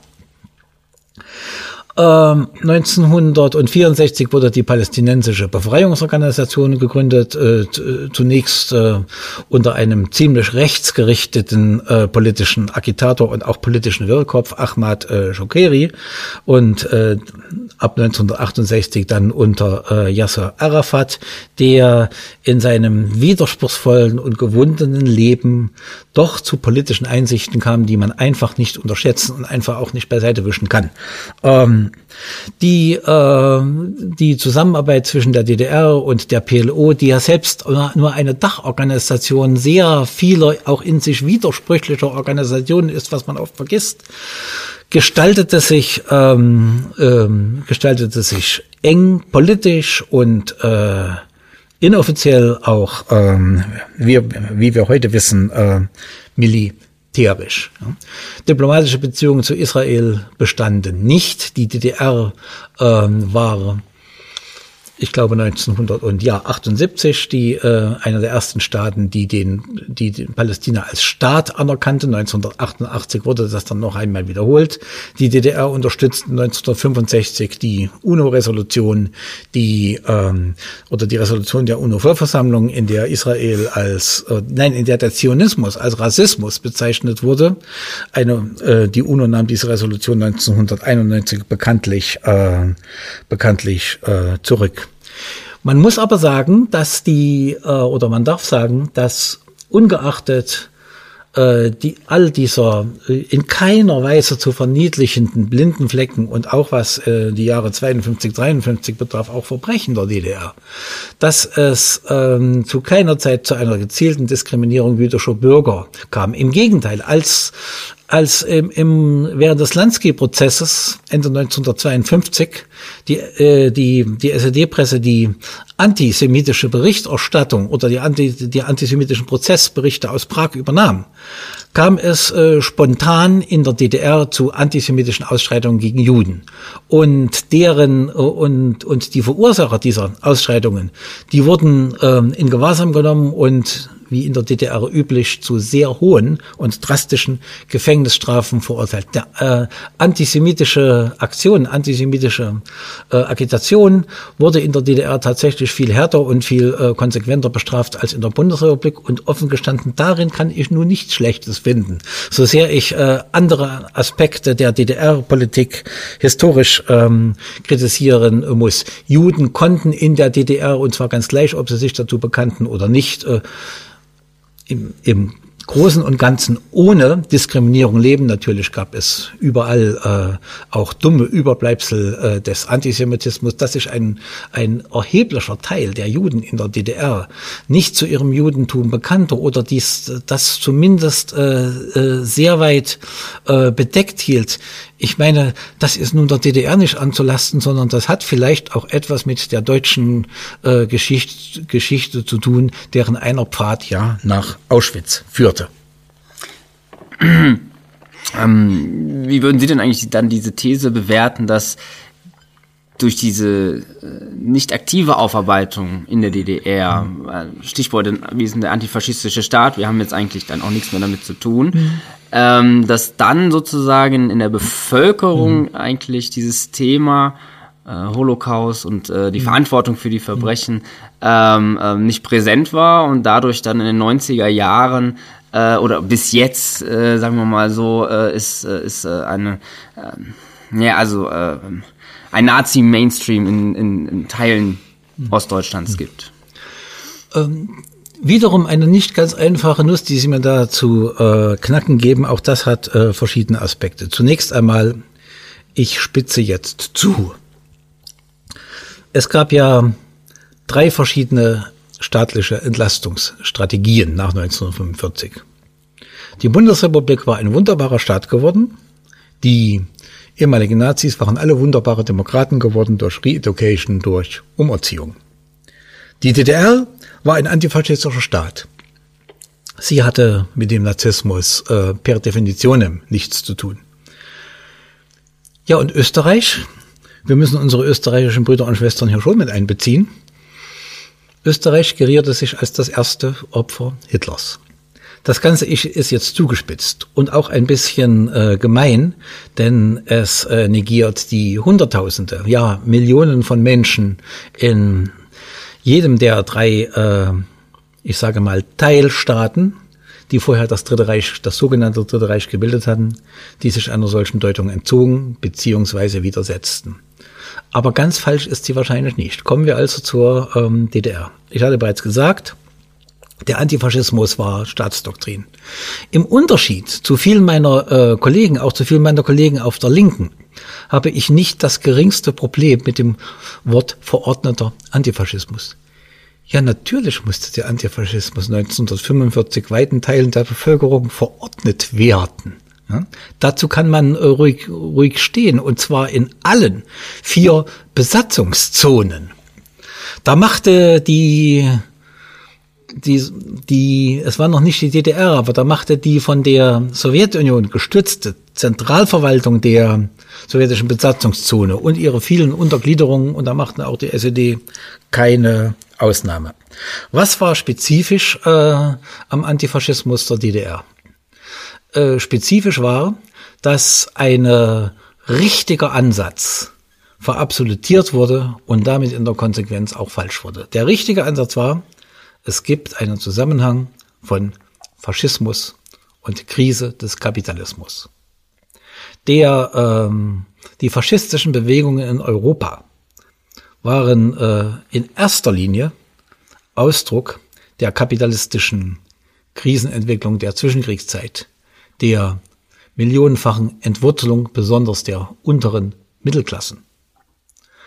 Und sie waren auch, aber eben erst in zweiter und nachgeordneter Hinsicht, ähm, eine Reaktion auf die, auf die wirkliche oder herbeifantasierte Kommunistenfurcht. Äh, und in der Tat, ähm, bevor also die modischen Gleichsetzungen, die pseudowissenschaftlichen Gleichsetzungen zwischen Kommunismus und Faschismus auftauchten, da tauchte erst einmal das Bild auf vom jüdischen Bolschewiken. Der Kommunist ist ein Jude, hinter dem Kommunisten steht der jüdische Kommissar mit der Mauserpistole. Und äh, dieser und das ist eine, nicht die einzige, aber eine Quelle des narzisstischen Antisemitismus. Man muss ja also auch die Reihenfolge klar beobachten, denn dieser antikommunistische, dieser rabiate antikommunistische Vernichtungsantisemitismus, der tauchte 1918 in Deutschland auf und 1919 war er ein äh, zentrales äh, Bild im Bürgerkrieg, dass äh, die Massaker der Weißen an den Juden 150.000 Opfer, bis zu 150.000 Opfern, wenn man nicht vergessen, ähm, in starkem Maße stimulierte. Zurück zur DDR. Das war jetzt in der, in der Sowjetunion. in der Sowjetunion, natürlich, im Bürgerkrieg. Ja, zurück zur DDR. Ich bitte um die, äh, ich bitte um Entschuldigung äh, für diese Abschweifung, die scheint mir aber notwendig. Ähm, die DDR wollte zu, äh, wollte, wie es hieß, den Faschismus mit, muss mit Stumpf und Stiel ausrotten. Also auch diese rabiaten antisemitischen äh, Denkfiguren. Es gab also im Antifaschismus auch ein durchaus echtes Bild. Ein, äh, äh der, äh, der, der, die Nazi-Bewegung nach dem Ersten Weltkrieg in München, sie, äh, sie fand zwar ihre erste soziale Basis im entwurzelten und radikalisierten Kleinbürgertum in Gestalten wie Hitler, aber, aber natürlich wurde sie auch noch nicht vom Großkapital, aber doch vom lokalen Münchner Kapital äh, von Anfang an zielgerichtet hochgepäppelt und es gab und es gab natürlich zum Beispiel für die antibolschewistische Liga Eduard Stadlers, der dann bald zur Nazi-Bewegung ähm, ähm, stieß, gab es natürlich äh, bereits Millionenbeträge, Millionen Spenden der kapitalkräftigen deutschen Großkonzerne. Es gab einen Zusammenhang von Faschismus und Kapitalismus und zwar von Anfang an, der sich, äh, der sich Ende 1932 äh, sehr, äh, sehr äh, zuspitzte durch die industriellen Eingabe, ähm, Hitler zum Reichskanzler zu machen von November 1932 ähm, ähm, im Haus des Bankiers äh, Schröder. Und dort war noch nicht die Mehrheit, noch nicht die Mehrheit, aber die politisch entscheidend, ein, äh, oder sagen wir mal eine politisch aktive Minderheit des deutschen Industrie- und Bankkapitals setzte auf Hitler. Und natürlich dann gleich nach der fälschlich Machtergreifung äh, bezeichneten äh, Übergabe der Macht an Hitler äh, dann gab es natürlich die Millionen Spenden des deutschen Kapitals, ohne die also der wirtschaftliche Aufschwung und auch die Beseitigung der Arbeitslosigkeit völlig unmöglich gewesen wären. Und natürlich hat die DDR immer darauf äh, drauf, äh, verwiesen, dass für die, dass äh, die gleichen Kapitalisten, für die äh, also nichts oder kaum etwas getan hatten oder jedenfalls sehr viel weniger getan hatten, um die Weimarer Republik zum Beispiel zu äh, stabilisieren, dass dort natürlich der äh, der Staat eingriff. Ich denke also an die ähm, an die äh, sogenannte äh, also auch auch an die äh, Staats Hilfe, ja, ähm, die äh, unter Brüning, die aber auch dazu aufgerufen, die aber auch damit verbunden gewesen war, äh, hochverschuldete äh, Latifundien, Junkergüter, Entschuldigung, in in Ostelbien äh, zu äh, pfänden, ja, also also selbst diese Dinge. Äh, auch diese Dinge wurden natürlich in der DDR auch in ihrer Differenziertheit gelehrt. Was undifferenziert war, das war natürlich dann die These, der Faschismus ist die logische und eigentlich die entscheidende Konsequenz aus der kapitalistischen Entwicklung. Äh, das wusch natürlich auch die kommunistische Partei rein, der Weimarer Republik, die ja in ihrer Mehrheit, nicht zu 100 Prozent, aber in ihrer Mehrheit doch die Weimarer Republik bekämpft hatte. Ja? Und die, und eigentlich das unterschätzt hatte, was die Arbeiterbewegung ausmacht eine Arbeiterbewegung oder auch eine demokratische Arbeiterkultur, die kann sich nur in einer pluralistischen Demokratie entwickeln. Anders geht es einfach nicht. Anders ging es übrigens in letzter Konsequenz auch in der DDR nicht, auch wenn das ein langer Weg war. Die, ähm, der DDR-Antifaschismus war also von vornherein einseitig. Wenn im Westen die kapitalistischen Strukturen weiter bestehen, dann ist der Westen ein Nährboden für den äh, Faschismus. Und ich meine, es gab ja nun allzu viele Dinge, die diese verkürzte These auch scheinbar äh, stützten. Also die, ähm, die äh, Rehabilitierung alter Nazis, die Rückkehr von Beamten und von äh, Professoren, ähm, die im, die, die im Nazireich äh, politische und intellektuelle auch Wegbereiter äh, des Holocaust äh, gewesen waren. Das darf man ja nicht, äh, das darf man nicht vergessen. Der Kommentator oder einer der Kommentatoren der Nürnberger Rassegesetze, äh, Hans Klopke, war immerhin ähm, äh, Sta äh, Staatsminister unter und unter Adenauer und praktisch äh, äh, zeitweilig Leiter der der operativ taktischen Maßnahmen der Bonner Politik. Das war also alles nicht aus der Luft gegriffen. Aber natürlich äh, war die Bundesrepublik äh, und wurde es zu keiner Zeit ein äh, zur Brutstätte des äh, Faschismus. Es gab immer auch eine starke demokratische Öffentlichkeit. Und zwar aus allen Lagern, nicht nur aus der Linken. Es gab aus beiden, aus, aus beiden Kirchen, besonders auch aus der evangelischen Kirche oder ich denke, ich denke an die ähm, 18 Göttinger äh, ähm, Professoren oder auch Professoren von anderen Universitäten, die sich gegen die Atombewaffnung äh, wandten, darunter, äh, darunter mehrere Nobelpreisträger. Franz Josef Strauß sprach damals über Otto Hahn. Es geht ja um Otto Hahn, den Physiker und Nobelpreisträger, als einen politischen Trottel. Ja? Dies nur nebenbei. Das alles war natürlich Wasser, auch auf die Mühlen der Agitation der DDR. Es gab 1967 das Braunbuch über Nazi- und Kriegsverbrecher in der Bundesrepublik, das in der Bundesrepublik zunächst verboten war und von der Frankfurter Buchmesse entfernt wurde. Das aber tatsächlich zu fast 100 Prozent völlig stimmten. Die Angaben stimmten alle und was man dort liest, ist natürlich erschreckend. Über die Vorkriegs-, Kriegs- und Nachkriegskarrieren vieler Würdenträger der Bundesrepublik. Nichtsdestoweniger bleibt gestehen, der Zusammenhang Faschismus, Kapitalismus wurde in der DDR, der richtige Zusammenhang wurde zu einseitig und damit zu eng gesehen. Warum? Ähm, Unterschätzt wurde die innere Dynamik des Faschismus. Ich, ich rede vom, äh, ich rede vom Faschismus, weil ich hier natürlich nicht nur die deutsche Version des Nationalsozialismus, sondern auch faschistische Bewegungen in anderen europäischen Ländern im Auge habe. Und ich bin ein starker Verfechter eines generalisierenden Faschismusbegriffs, der freilich die wichtigen Unterschiede nicht einebnet.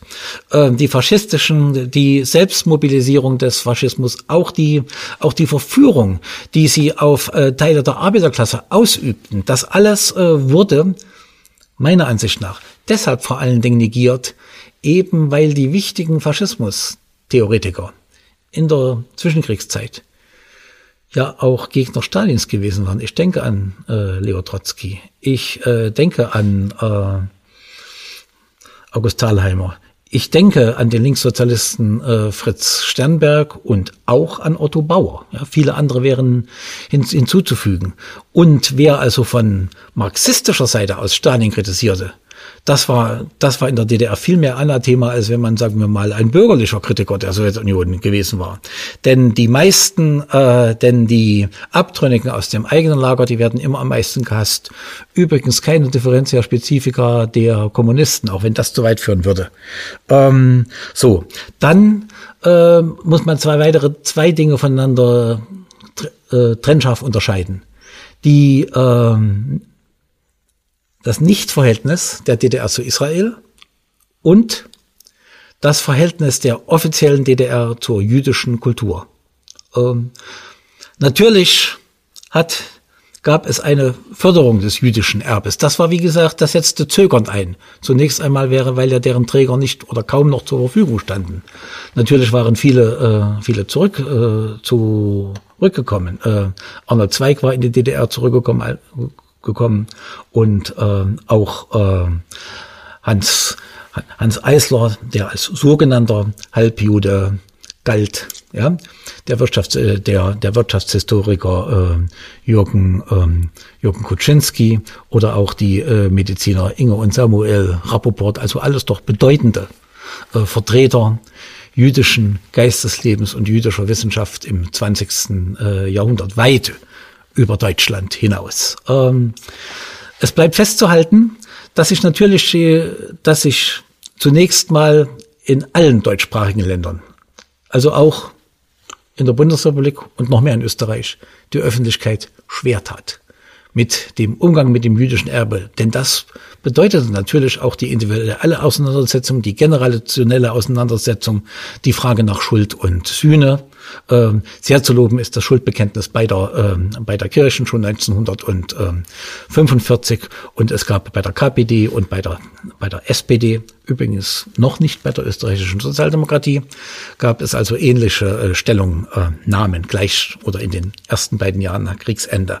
Ähm, die DDR äh, es, es gibt eine Bibliografie von Buchtiteln, die sich mit äh, jüdischem Leben und dem Holocaust in der DDR befassen. Ähm, die Bibliografie hat nach meiner Kenntnis, es geht nur um Bücher, es geht nicht um Aufsätze.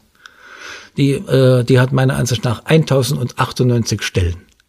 Das ist also doch nicht so wenig. Ähm, das sind, äh, das sind belletristische Bücher, das äh, sind äh, Tagebücher, Selbstzeugnisse, Memoiren, aber das sind natürlich auch eine ganze Reihe historischer Darstellungen. Nun wird man äh, fragen, wo blieb die Gesamtdarstellung des, ähm, der Geschichte des Holocaust in der DDR? Damit tat sich bekanntlich auch die Holocaust-Forschung, wie wir den Memoiren von Raul Hülberg entnehmen können, in den, in den äh, USA und auch in der Bundesrepublik äh, schwer. Die, äh, die erste, logischerweise noch professorische Gesamtdarstellung des Holocaust erschien meines Wissens nach 1964 Krieg in, äh, in äh, England. Die wurde dann auch ins Deutsche übersetzt. Es gab ein, es gab eine Darstellung von Leon, Leon Poljakov, Brevière äh, de la Haine, Tagebuch des Hasses. Das wurde meiner Ansicht nach, wenn ich das keinen Fehler mache, nicht übersetzt.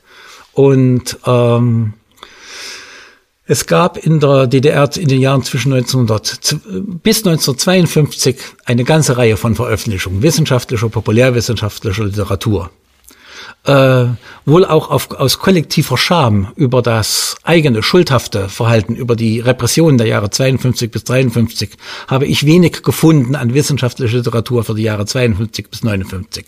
Danach setzte es wieder ein. Man darf aber nicht vergessen, dass einem der DDR, äh, dass einer der DDR-Historiker Helmut Eschwege, ja, weil er sich natürlich auch, äh, der selbst äh, Emigrant in Palästina gewesen war, wegen einer Haltung, die ihm als pro-zionistisch oder als zionistisch unterstellt wurde, dass er sein Leben lang Schwierigkeiten in der DDR äh, er, äh, hatte, sowohl mit Veröffentlichungen als auch in seiner beruflichen Laufbahn.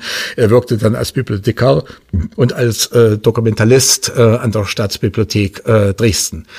Ähm, die in den 60er Jahren erschien eine Reihe von Büchern, vor allen Dingen polnischer und äh, tschechoslowakischer Autoren. Das Problem war, dass eine Reihe dann aus anderen Gründen, als die hier erörtert werden ähm, können, ähm, die äh, Polen und die Tschechoslowakei verließen. Aber diese Gründe haben natürlich auch etwas mit der poststalinistischen Antisemitis, antisemitischen Politik in diesen Ländern zu tun, ja, ähm, dass sie dann ähm, diese Länder verließen, zum Teil nach Israel, England oder Amerika äh, gingen.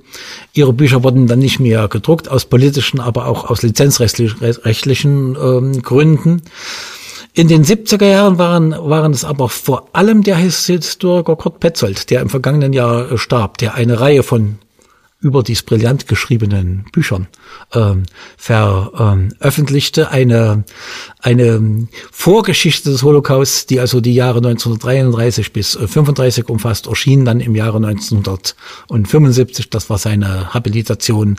Andere Bücher äh, folgten. Ähm, Raul, äh, Raul Hilberg oder auch die, ähm, die ähm, also die, die wahrscheinlich wichtigste Darstellung des, der Judenvernichtung wurde nicht in der DDR verlegt, aber auch in der Bundesrepublik äh, erfolgte erst äh, sehr spät eine äh, Publikation und ähnlich war es auch mit anderen äh, mit anderen Büchern, mit Ausnahme der Dokumentationen von Leon Poljakov und Josef äh, Wulff. Die wurden in der DDR tatsächlich ähm, äh, publiziert. Nun muss man natürlich auch sagen, dass die DDR von ihrem Wissenschaftspotenzial ein viel kleineres Land war als die äh, Bundesrepublik. Von dort her konnte man auch mit keinem so großen Publikationsaufkommen äh, erwarten.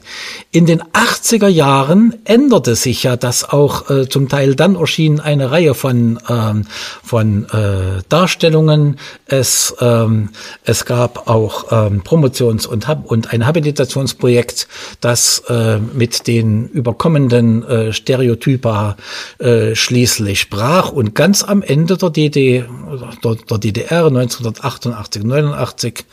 Dann äh, konnte man sogar reden und, an, und schließlich auch sogar äh, schreiben über die große Leistung der, der Antisemitismus-Analysen von antistalinistischen, marxistischen Kritikern des äh, Kommunismus. Aber damit will ich die Defizite in keiner Weise nat natürlich entschuldigen oder kleinreden. Und ich hoffe, das ist auch so nicht ausgekommen. Wenn wir uns die Entwicklungen nach Fall der Mauer ansehen, also nehmen wir jetzt mal dann seit 1990, wie ist denn da eigentlich äh, das, was Sie ja auch äh, jetzt eben gerade so äh, pointiert auf den Punkt gebracht haben, eigentlich aufgearbeitet worden? Ähm, nehmen wir jetzt mal die, die Linkspartei, früher PDS. Mhm. Ähm, gibt, welche Kontinuitätslinien beziehungsweise welche Brüche gibt es denn da eigentlich, besonders in der Hinsicht, äh, als dann Ost- und Westdeutsche Linke sich dann Nehmen wir jetzt mal die Partei, die Linke dann auch zusammengetan haben. Die Fragen äh, werden immer komplexer und in den Antworten muss ich notwendigerweise ein bisschen äh, vereinfachen. Ich versuche es trotzdem.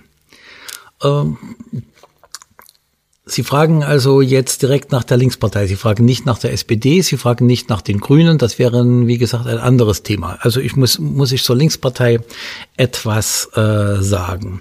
Sie war ja aus dem Rest der SED hervorgegangen. Das heißt also auf, aus denjenigen, die nicht aus Enttäuschungen oder aus Karrieregründen ja, oder aus anderen Gründen, weil sie resignierten, die äh, Partei äh, verließen. Die Linkspartei SED-PDS, dann hieß sie PDS, dann hieß sie Linkspartei. Nach der Vereinigung mit der WASG nennt sie sich jetzt äh, die Linke. Also das Wort Sozialismus zum Beispiel kommt äh, da nicht mehr vor, was ich ein bisschen bedauere. Ähm, die, äh, diese, diese Partei ähm, war zunächst einmal eine Erbmasse der SED, aber vielleicht nicht der schlechtesten Mitglieder der SED, denn diejenigen wollten sich mit der Partei nicht einlassen und äh, verließen sie.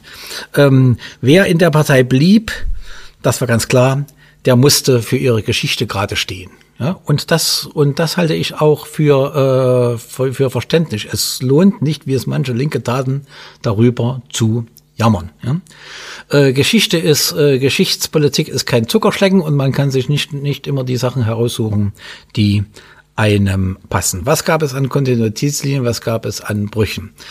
Äh, am 12. April 1990 verabschiedete die Volkskammer der DDR, und zwar von allen Parteien, von der SED-PDS bis hin zur DSU getragen, eine Erklärung, in der es also hieß, wir bitten die Juden auch in unserem Land, also in der DDR, um Entschuldigung für das, was ihnen an Ungerechtigkeiten angetan worden ist. Schon die Regierung Modrow ja, hatte sich äh, um, umgehend um eine Normalisierung der Beziehungen mit Israel bemüht.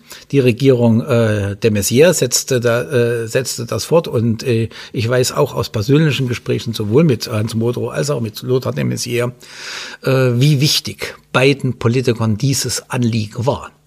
Ähm, zu, dieser, zu dieser Normalisierung kam es äh, nicht mehr, denn schließlich denn die DDR war, ähm, die verschwand ja.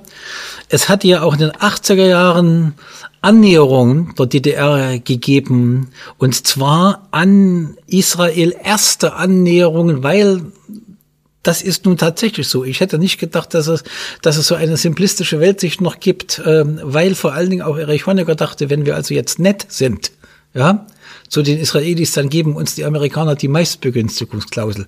Ich frage mich, was für ein hirnrissiges Verständnis von Politik vorlag und wie krank die DDR gewesen war, dass Erich Honecker also nicht die nun wirklich klugen Analysen ostdeutscher ähm, äh, Diplomaten, ich denke, ich denke hier vor allen Dingen an ähm, Horst äh, Grunert, der wohl einer der besten und gebildetsten ähm, äh, Diplomaten war, die nicht nur in der DDR, sondern auch im, in der gesamtdeutschen Diplomatiegeschichte des 20. Jahrhunderts, des 20. Jahrhunderts ihren Dienst taten, ja, dass sie also diese Analysen nicht ernst nahmen. Ja, natürlich bekommt die, natürlich gibt es keinen direkten Zusammenhang zwischen der Meistbegünstigungsklausel der äh, DDR und den und ähm, und die die DDR erhalten hätte können, ja und der Politik gegen, gegen, gegenüber, gegenüber Israel. Das, was es an jüdischer Lobby und an jüdischen Pressure Groups in den USA ja auch tatsächlich gibt. Ja? Äh, dass äh, die, die Entscheidungsfindungen äh, dieser Pressure Groups die laufen, die laufen natürlich auf ganz anderen Empfindungen. Also dieser, dieser Mangel an Wissen, ja, der politischen Führung oder auch dieses Sperren gegen die Erkenntnisse eigener, weltgewandter Mitarbeiter, die jahrelang diplomatischen Dienst im Nahen Osten und in den USA getan hatten, das zeigt nun noch einmal auf ganz besondere Weise, wie, und es tut mir leid, das zu sagen, weil ich ja auch dem, äh, dem Projekt äh, DDR natürlich Sympathien entgegengebracht hatte und mich daran beteiligt hatte. Das zeigt aber, welch eine Fehlkonstruktion das gewesen ist. Um diese Erkenntnis kommen wir nicht darum herum. Und an diese Erkenntnis kam auch die Linkspartei nicht herum. Und das war also doch ein schwieriger Weg, ein äh, Weg, der durch Widersprüche gekennzeichnet war.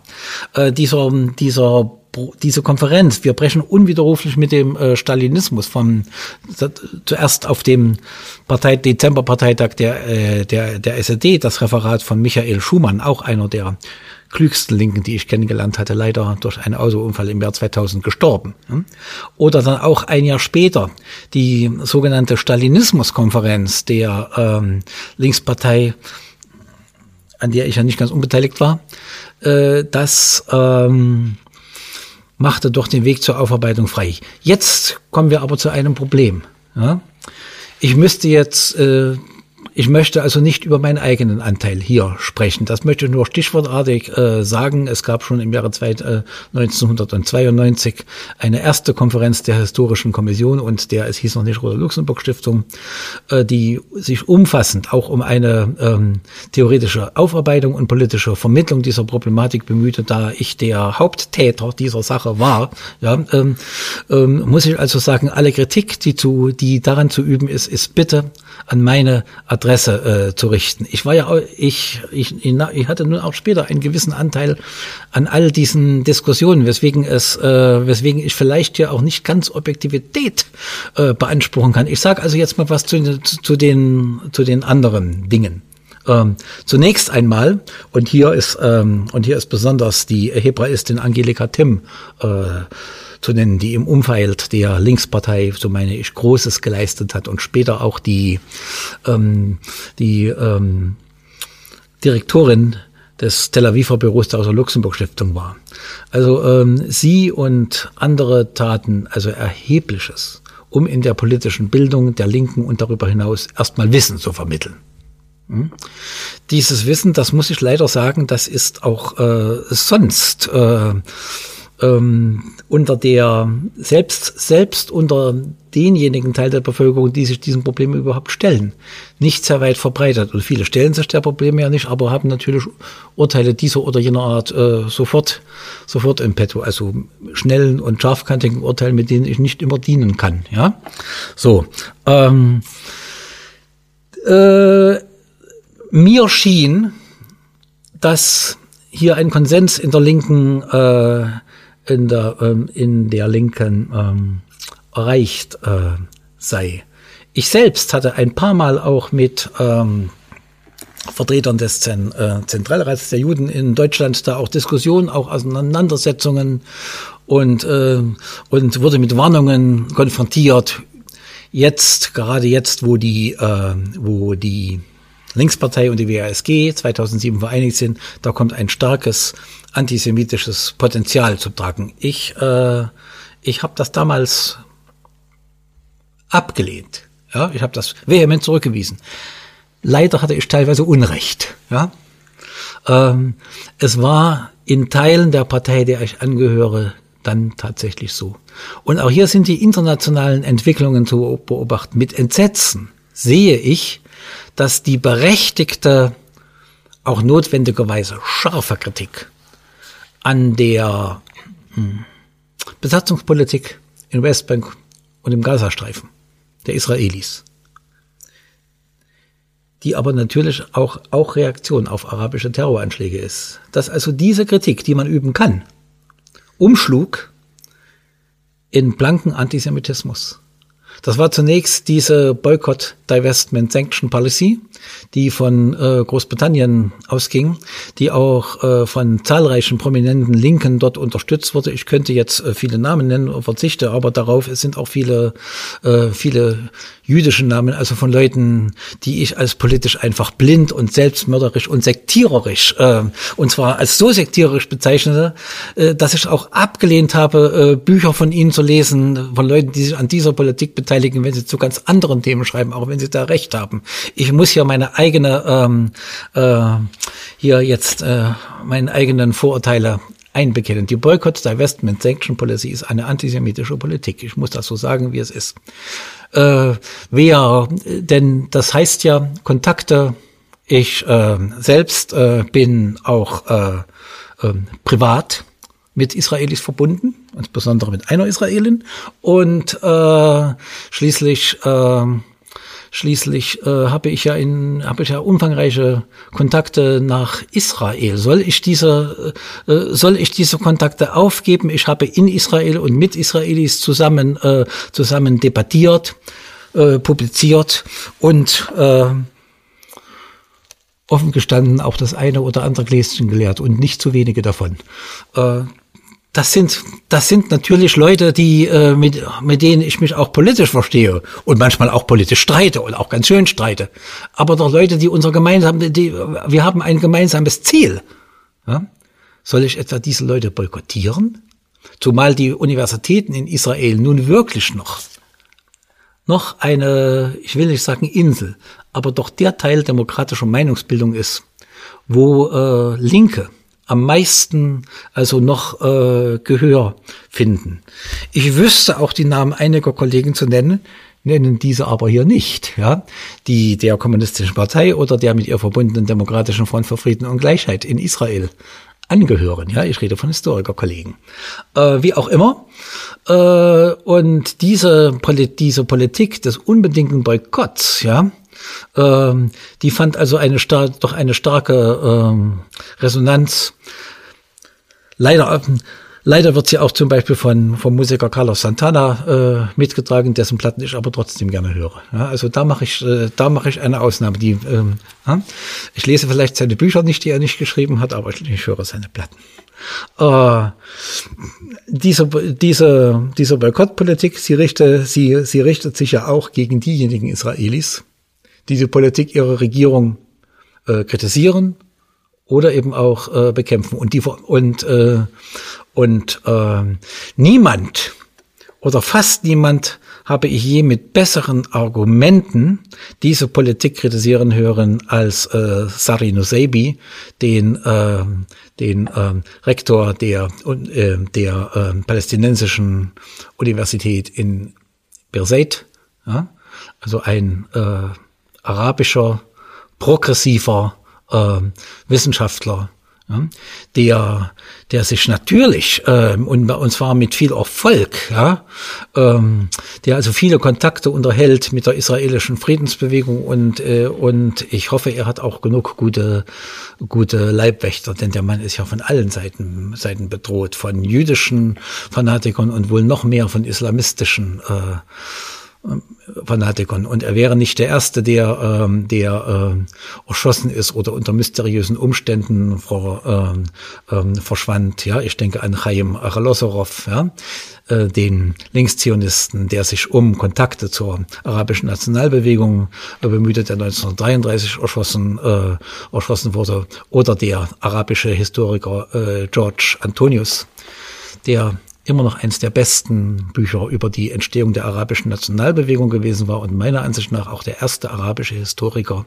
ähm, der äh, vor den ähm, Konsequenzen der, des narzisstischen Antisemitismus gewarnt hatte. Ja, man, äh, es, es lohnt sich manchmal mit Geschichtskenntnissen zu argumentieren, wenn man sich über diese Dinge, Dinge unterhält. Das muss ich schon mal, schon äh, mal äh, sagen. So, weiter im Text. Ähm, 2000, ähm, 2007 gab es diese ähm, die Vereinigung mit der äh, WASG und das brachte doch eine ganze Reihe von Genossinnen und Genossen in die Linkspartei, äh, die zwar ein großes Engagement in dieser Frage mitbrachten, aber meiner Ansicht nach nicht äh, genügend ähm, Kenntnisse, die Teilnahme, äh, die Teilnahme an der Gaza-Flottille 2010 ja wohl doch eindeutig nicht unter internationalistischen, äh, sondern äh, sondern unter, auch unter antisemitischen Lösungen. Wo bleibt eigentlich der Internationalismus, den, den auch unsere israelischen und unsere arabischen Genossen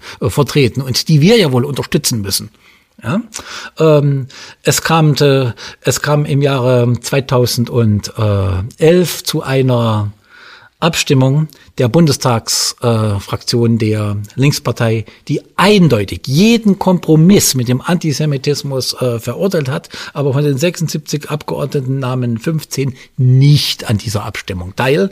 Und sie sagten, und einige dieser 15 sagten hinterher, das wäre nicht in ihrem, äh, in ihrem äh, Sinne gewesen. Ja, Es gab, äh, es gab vieles, äh, vieles andere. Es gab die bemerkenswerte Rede von Gregor Gysi äh, zwei, äh, im Oktober äh, 2000 2008 zum 60. Jahrestag der Gründung Israels, in dem er sagte, es ist auch die Staatsräson der Linken, für die Existenzrechts Israels unbedingt einzutreten. Das hat natürlich auch Kritik in der Partei hervorgerufen. Es gab das, es gab das eine oder äh, oder andere. Es gab äh, sehr viele Workshops. Es gab viele äh, viele äh, Veröffentlichungen, beispielsweise meines jungen Kollegen äh, Peter Ulrich und ich habe also mit meinen bescheidenen Kräften auch versucht, hier zur Aufklärung dazu beigetragen zu tragen. Ob mir das immer gelingt, müssen andere beurteilen. Ja, mal abseits von der, von der Linkspartei. Äh, wir können ja vielleicht auch mal auf, ähm, es gibt ja auch viele linke außerparlamentarische Gruppen. Und da hat sich, haben sich ja zwei Strömungen, die äh, dann auch bekannter sind eigentlich, äh, stehen sie im Gegensatz. Das sind die sogenannten, ähm, wie soll ich sagen, jetzt Anti-Imps und äh, Anti-Deutschen, gerade so in dem autonomen Spektrum verortet. Äh, wie sehen denn da diesen Einfluss? Und vielleicht können Sie auch kurz einfach mal sagen, äh, für unsere Hörer, die das vielleicht noch nicht so wirklich einordnen können, was das eigentlich ist oder welche Standpunkte da vertreten werden. Ja, äh, die Anti-Imps, also die Anti-Imperialisten und die Anti-Deutschen. Zwei scheinbaren, entgegengesetzten äh, Strömungen. Äh, die sogenannten Anti-Deutschen, sie sagen also, sie vertreten, ich spitze wiederum zu, doch die äh, Position Deutschland als das Land, in dem der Holocaust ersonnen und äh, praktiziert wurde, da kann nichts Gutes herauskommen. Die Deutschen tragen das Keinsmal des Narzissmus immer mit sich. Und wenn Linke oder auch Nicht-Linke ähm, sich damit auseinandersetzen, dann sind das fast immer Entlastungsstrategien, ja äh, auch der eigenen Biografie oder der Biografie von Eltern und von Großeltern. Ähm, die Antiimperialisten haben meiner Ansicht nach ein sehr verkürztes ähm, Verständnis von, ähm, von ähm, Kapital und Arbeit. Äh, sie reproduzieren viele Denkfiguren der alten dogmatischen Linken in Ost und West, nach der also die USA und Israel einen imperialistischen äh, Block bilden und sie entdecken äh, entdecken also äh, nicht nur an der, nicht nur in der PLO, in der es solche Elemente durchaus gab und gibt, sondern auch bei der äh, bei der Hamas, äh, beim, äh, beim im iranischen Regime und äh, und eine äh, und ähnlichen äh, autoritären, fortschrittsfeindlichen Staaten und Bewegungen im Nahen Osten, so sie sich nur gegen die Amerikaner wenden, ein, sagen wir mal, progressive Elemente. Beides führt völlig in die Irre. Und äh, ich kann beides offen gestanden auch nicht ganz ernst nehmen. Das sind Kinder, die politisch nie erwachsen ähm, geworden sind, denn sonst wären sie äh, zur Analyse der Wirklichkeit äh, vorgedrungen. Ja? Und entsprechend Hanebüchen äh, sind natürlich auch die äh, die Äußerungen. Die Zeit, die Zeit der jungen Welt möchte ich nicht ganz in diese Dinge einordnen, obgleich sie natürlich den Anti-Imperialisten äh, zuneigt, was Karin Leukefeld und andere über den Nahen Osten schreiben. Das zeugt zumindest von Kenntnis der Sache, auch wenn ich also nicht alle, ähm, nicht alle Einschätzungen teile. Aber ich denke mal, dieses Problem der Anti-Imperialisten und der Anti-Deutschen, das ist inzwischen zu einem, ähm, zu, das beides sind inzwischen zu Sekten, ähm, äh, geschrumpft, die man politisch nicht sehr ernst nehmen muss. Ich denke tatsächlich, dass es also äh, natürlich auch gerade in der Linkspartei, ähm, dass es, dass es da politisch viel kontraproduktiver ist, wenn also solche wirren Vorstellungen ähm, dort, äh, also besonders ein vulgärer Antiimperialismus, äh, da immer noch eine äh, Rolle spielt. Dann können wir ja vielleicht mal ähm, zum Abschluss auch ähm, dann mal diese Frage, weil ich meine, ähm, die Anti, die sogenannten Anti-Imps, sogenannten Anti-Deutschen, mhm. ähm, sie zeigen natürlich aber auch ein Problem auf, auf diese Zuspitzung, wenn es jetzt um Israel, wenn es jetzt um Antisemitismus, um Juden in Deutschland halt geht. Äh, wann kann man denn eigentlich, oder, oder, weiß ich auch diese Frage schon wieder, eine antisemitisch, äh, antisemitische Konnotation, aber wann kann man denn von legitimer Kritik an israelischer Politik sprechen? Mhm. Und wann fängt dann sozusagen der Antisemitismus an? Also wenn ich zum Beispiel jetzt äh, von äh, dem Ghetto ähm, Gazastreifen spreche, ist das dann schon diese Grenze erreicht, mhm. dass es eine antisemitische Konnotation hat? Mhm. Oder ist es dann halt auch wieder so eine Art, mhm. äh, dass wenn ich dieses, dieses, die, diese Bezeichnung nehme, dass es mir äh, auch politisch um die Ohren gehauen wird? Na klar, dann ist die Grenze natürlich über, überschritten. Wer vom, wer vom Ghetto Gaza spricht, der weiß, dass er also ähm, äh, von den äh, von den Judenghettos, die in äh, Warschau und ähm, Wutsch und in anderen ähm, Orten des äh, narzisstisch besetzten Europas eingerichtet worden sind, schlicht keine Ahnung hat. Hm? Ähm, Wann fängt es, äh, wann fängt es an? Wenn man, wenn man Israel mit anderen Maßstäben misst als die staatlichen oder öffentlichen Handlungen anderer ähm, politischer Ent Entitäten. Wenn, ähm, wenn man also immer wieder zwanghaft den, ähm, also sag mal, besonders an Israel Dinge brandmarkt, die man bei anderen durchgehe, äh, durchgehen lässt. Warum die, also ich bin durchaus für eine Boycott, Divestment, Sanction Policy, wenn sie an andere Staaten auch angelegt wird. Ich glaube, dann bleiben sogar ein paar übrig, die man also äh, nicht mit so einer, ähm, äh, gegen die man so eine Politik nicht äh, richten kann. Ich nenne, äh, ich nenne Andorra, ich nenne, ähm, ich nenne ähm, San, San Marino. Bei Monaco bin ich mir schon wegen der ganzen Steuerproblematik Problematik nicht mehr sicher. Also das müssen wir dann natürlich auch boykottieren. Ja, also also man sieht, was das für ein völliger Unsinn ist, an Israel Maßstäbe anzulegen, die man anderswo durchgehen, ähm, äh, durchgehen lässt. Saudi-Arabien, Iran, die Türkei, Syrien, das sind doch alles unendlich brutalere Regimes, an deren Spitze also abstoßende Gestalten oder abstoßende Kleriker im Falle des Irans stehen, ja, ähm, die also äh, tausendmal äh, mehr auf dem ähm, auf dem Kerbholz haben als ähm, die verantwortlichen, Politiker Israels über deren Niveau Verfall wenn man also mal vielleicht die 40er oder 50er Jahre als Maßstab nimmt, man dennoch entsetzt, entsetzt äh, sein muss. Also, also ich meine, wenn man sich die Außenminister aber Ebban oder Avigdor Liebermann anschaut, dann sieht man den EU-Verfall. Das hat aber damit, das aber um zurück zu unserer Frage zu kommen, die Isra, ähm, wann, wann beginnt es, wenn man, wenn man Denkfiguren der Nazizeit auf Israel projiziert. Das ist das Zweite. Und, äh, und äh, ja, ich, ich denke, dann beginnt der, dann beginnt genau der Antisemitismus. Ja? Und hier und und hier ist die klare Trennlinie zu ziehen. Und, und, und ich denke, wer sich als Linker begreift, der sollte mehr als andere diese Trennlinie ziehen, äh, ziehen können. Es ist ein Irrglaube, wenn man sagt, man ist, steht auf linken Positionen und ist damit automatisch vor Antisemitismus gefeit. Man sieht das Ganze ja nur in klassenmäßigen Zusammenhängen. Ich hoffe also, dass, äh, dass, dass unser Gespräch auch ein ganz klein wenig dazu beigetragen hat, hier äh, die Sonde der Kritik etwas tiefer anzusetzen. Das hoffe ich auch und ich finde das ist ein gutes Schlusswort und äh, kann auch nur plädieren, das äh, auch umzusetzen. Äh, vielen Dank für das Gespräch, es war sehr gut. Ähm, ich kann mich noch, äh, kann auch an unsere Hörer natürlich wie immer appellieren, auch in unserer Mediatheke zu diesem Thema haben wir eine Menge äh, äh, äh zu bieten und äh, kann nur sagen, auf Wiedersehen.